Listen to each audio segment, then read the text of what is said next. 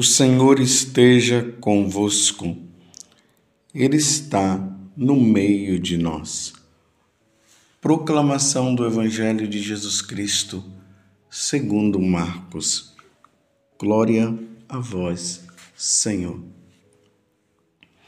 Naquele tempo, Jesus se manifestou aos onze discípulos e disse-lhes: Ide pelo mundo inteiro e anunciai o Evangelho a toda criatura. Quem crê e for batizado será salvo. Quem não crê será condenado.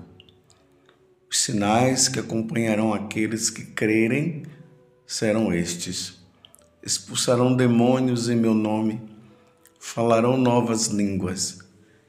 E se pegarem em serpentes ou beberem algum veneno mortal, não lhes fará mal algum quando impuserem as mãos sobre os doentes, eles ficarão curados.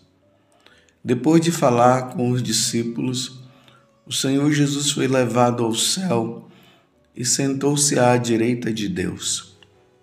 Os discípulos então saíram e pregaram por toda parte. O Senhor os ajudava e confirmava Sua palavra por meio dos sinais que acompanhavam. Palavra da salvação, glória a vós, Senhor. Meus irmãos e minhas irmãs, continuamos nesse tempo maravilhoso da igreja, que é o tempo pascal. Jesus ressuscitou verdadeiramente, aleluia. E para você eu digo mais uma vez, feliz Páscoa. Hoje a igreja celebra a festa de São Marcos, evangelista. São Marcos ele era primo de Barnabé, acompanhou o apóstolo Paulo em sua primeira viagem e depois também o seguiu até Roma. Ele foi discípulo de Pedro, de cuja pregação se fez, se fez intérprete no evangelho que escreveu. Atribui-se ele a fundação da igreja de Alexandria. É importante notar que São Marcos foi o primeiro evangelista, ou seja, foi aquele que escreveu o primeiro evangelho cujo o nome traz o nome dele. São Marcos, ele era discípulo de São Paulo, de São Pedro.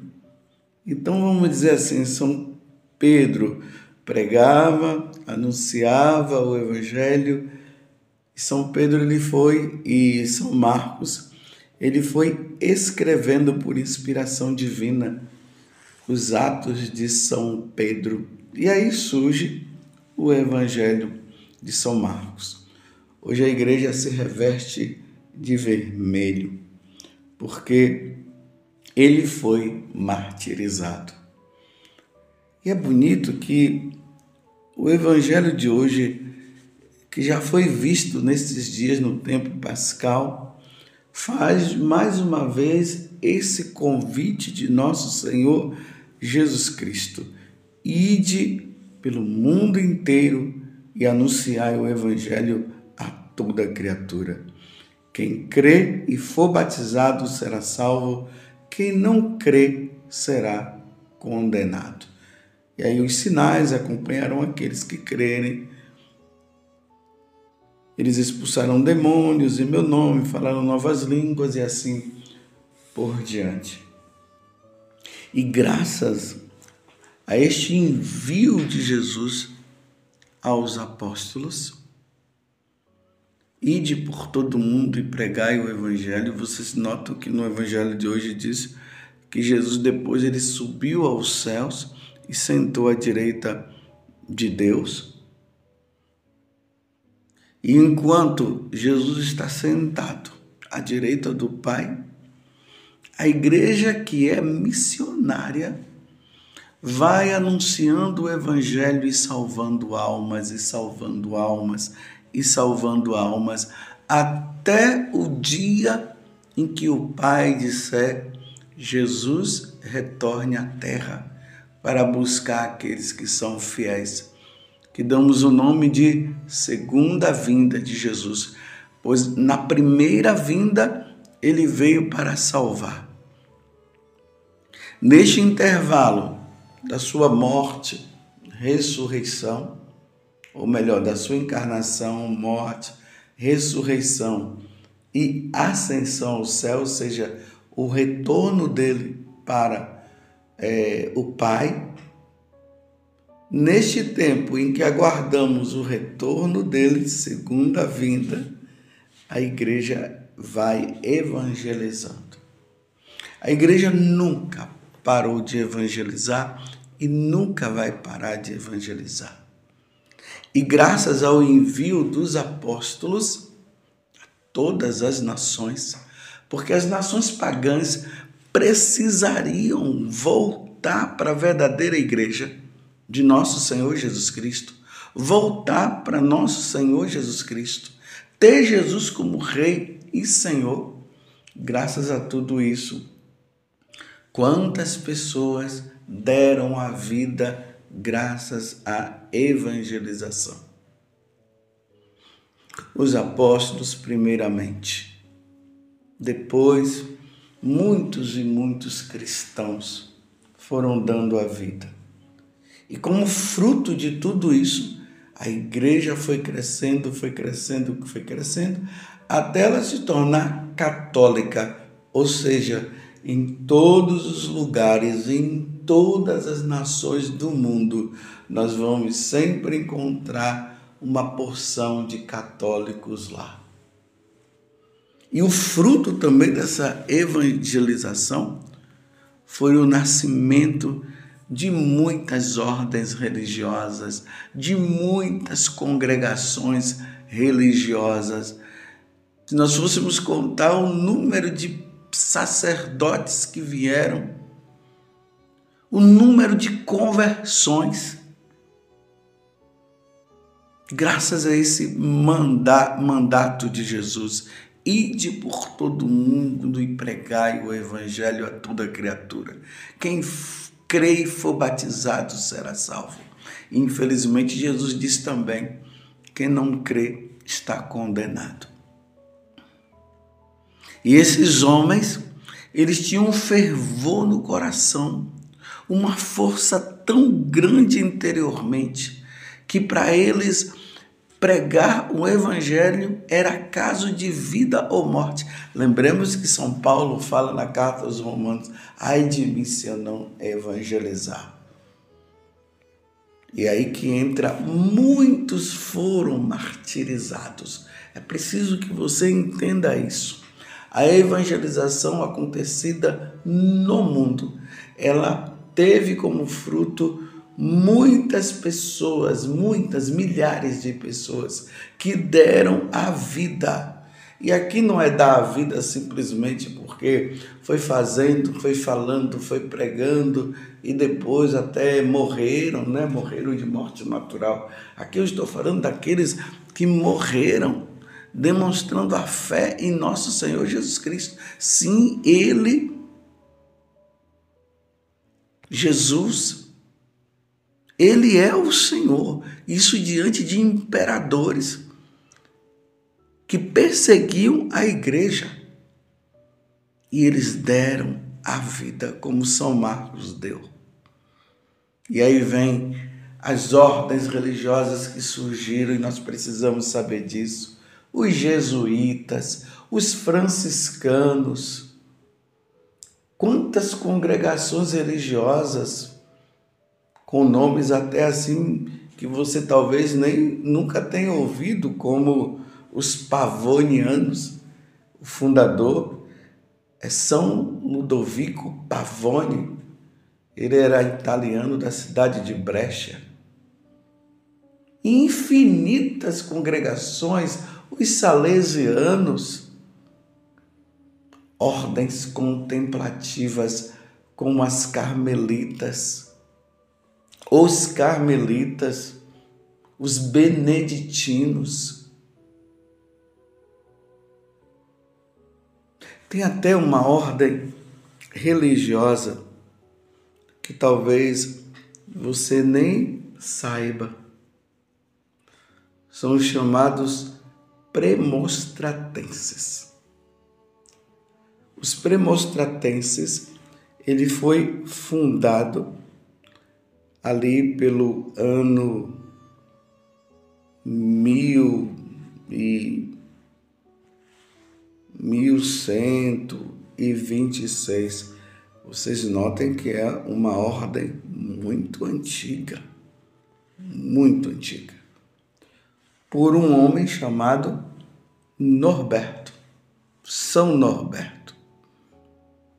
São Norberto, ele nasceu em um tempo ali pelos anos 1080, é, em que as pessoas elas tinham duas opções.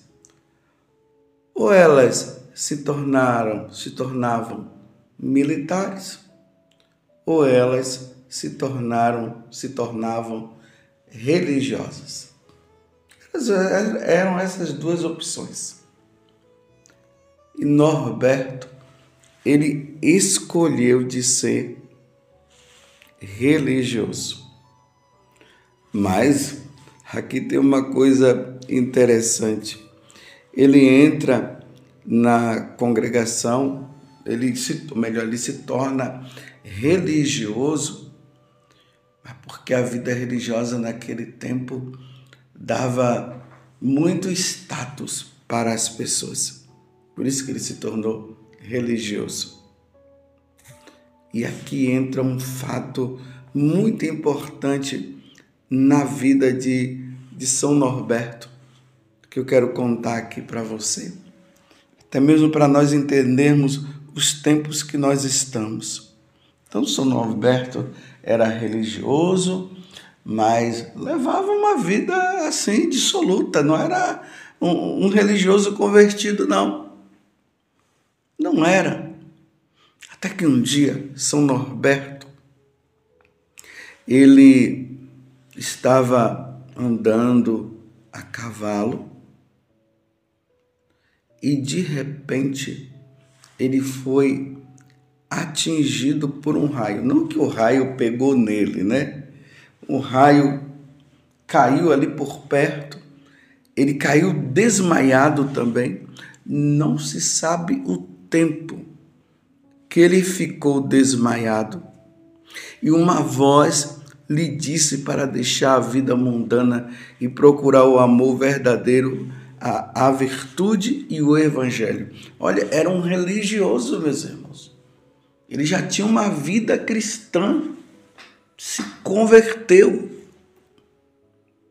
E aí Norberto enxergou o erro que ele vivia e reconheceu e se arrependeu. Ele abandonou o luxo e os prazeres falsos da vida religiosa praticado pelos nobres e assumiu a pobreza evangélica. Ele passou a vestir roupas pobres e andava descalço e principalmente começou a buscar a Deus na oração, no jejum, no controle de si mesmo, no dizer não às paixões. Meus irmãos, era um religioso. Quando terminou o ciclo da solidão que ele vivia, ele percorreu a França e a Bélgica e a Alemanha pregando o Evangelho. Depois, foi fazer os estudos teológicos no mosteiro de Siengburgo. Ao terminar, foi ordenado sacerdote. Depois que ele foi ordenado sacerdote, São Norberto passou a lutar pela conversão do clero e dos nobres. Olha, uma vez que o, o clero, os nobres, estavam levando uma vida errada, o clero, meus irmãos, o clero, ele propôs reforma nos costumes da igreja buscando eliminar os privilégios que os nobres tinham na prática de um cristianismo de fachada. A princípio, foi durante foi duramente contestado pelo clero, mas graças a Deus o papa estava do lado dele. E aí essa reforma que ele foi fazendo ele viu com os próprios olhos e foi uma grande vitória, tendo o apoio do Papa. Passado esse tempo, São Norberto achou melhor viver uma vida de solidão, mergulhado na oração e no contato com Deus. E aí surge, surge essa ordem chamada de Ordem dos Cônegos Regulares Premostratenses. E a ordem ficou conhecida com o nome de Ordem dos Monges Brancos, porque eles usam um hábito branco. Por exemplo, recentemente, esses dias mesmo, eu fui em São ou em Montes Claros para pregar um encontro lá, evangelização e eu tive a oportunidade de celebrar a missa lá no convento dos premostratenses. Eu fui recebido, bem recebido pelos monges, e ali é, o cônego Michel, que é o prior lá em São Marcos, são é, em Montes Claros, celebrei a missa, depois eu viajei para dizer essa ordem que já tem aí uns 800, 900 anos. Surgiu com São Norberto, São Norberto os monges brancos.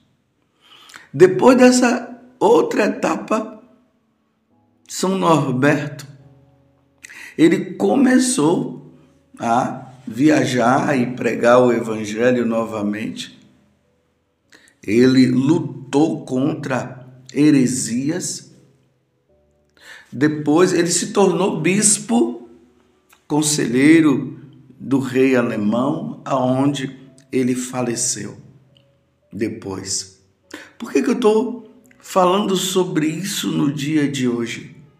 Porque imagina nesse tempo de evangelização que aconteceu, São Norberto ele foi chamado por Deus para reevangelizar o clero, a igreja, os nobres, os cristãos.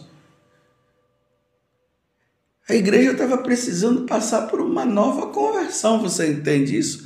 Os cristãos estavam levando uma vida de pagão, meus irmãos. Foi isso que aconteceu. E se nós olhamos hoje, nós estamos no ano de 2023, a igreja está precisando também, novamente, de ser evangelizada pelos próprios cristãos, porque o que nós percebemos é um paganismo, é uma volta ao paganismo. Precisamos rezar muito, meus irmãos, para que Deus possa suscitar novos São Norbertos. A igreja está num processo de descristianização, um nome até grande. Parece que hoje se tornar pagão é motivo de alegria. Em vez de alegria, seria o pagão se tornar cristão. Você está me entendendo? E nós encontramos o quê? Uma igreja totalmente mundana. Os valores estão sendo trocados. Me desculpe eu dizer assim. Aqueles que querem viver uma vida santa são perseguidos. E aqueles que vivem uma vida errada são aplaudidos. Olhando a vida de São Norberto hoje, diante desse evangelho, ide por todo mundo e pregai o evangelho a toda criatura. E quem crê e for batizado será salvo, e quem não crê já está condenado. É ou não é verdade, meus irmãos, que precisam surgir novos São Norbertos? Porque por inspiração divina possa reevangelizar os cristãos, para que nós possamos voltar aos bons costumes. Que toda hora a gente ouve uma bomba. Aconteceu isso com um padre, aconteceu isso com uma freira, aconteceu isso com um bispo, aconteceu isso com um leigo. Meu Deus do céu! Que Deus suscite para que nós possamos voltar às nossas raízes, às raízes cristãs, porque senão os cristãos vão se perder. O que me torna, o que me faz ficar tranquilo é que Jesus disse que as portas do inferno não vão prevalecer contra a Igreja Católica. Mas é um caso de vida ou morte. A mundanidade entrou na igreja. Enquanto que a igreja vai para o mundo para tirar a mundanidade, hoje a gente observa que a mundanidade entra na igreja. Que Deus nos dê a graça no dia de hoje, no dia de São Marcos, que o sangue de São Marcos, unido ao sangue de Cristo, a igreja possa ser reevangelizada novamente e nós voltemos a viver uma, vida de, uma verdadeira vida de cristão, uma verdadeira vida de santo. Que Deus nos dê a graça, que Deus me dê a graça de ser fiel. Louvado seja nosso Senhor Jesus Cristo, para sempre seja louvado, e a sua mãe, Maria Santíssima.